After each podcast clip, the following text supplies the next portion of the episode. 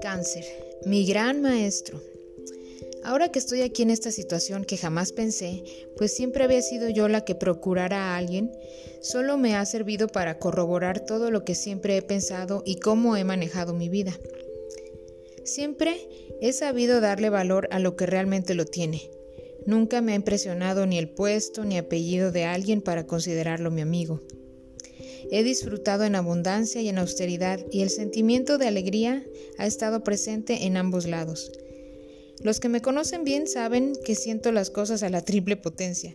A veces no es tan bueno, pero trato de solo dejar que fluya el sentimiento y a los malos sentimientos no dejarlos en mí por mucho tiempo. El cáncer, mi gran maestro, me ha hecho mejor persona. Ya lo venía haciendo cuando vi morir gente tan querida por mí por esta causa. Pero hoy, que me ha tocado a mí vivirlo en carne propia, no tengo más que agradecerle, porque me di cuenta de quién sí y quién no en mi vida. Gracias a Dios por demostrarme cuánta gente me estima. Eso no tengo con qué pagarlo. Y bueno, hoy disfruto al máximo cada momento por tonto que parezca. No me aferro a nada ni a nadie, respeto las formas de cada quien y vivo el amor de mi hijo, hermanas y amigos como nunca.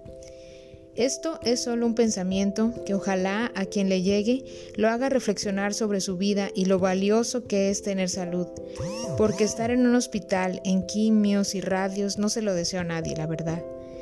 Vivan, disfruten sanamente sin daños a terceros, valoren su vida, su familia que no tengan que vivir una situación así para darse cuenta de lo afortunados que son. Solo me resta desearles larga vida llena de ilusiones y buena vibra. Dios los bendice. Su amiga, Patti Arredondo.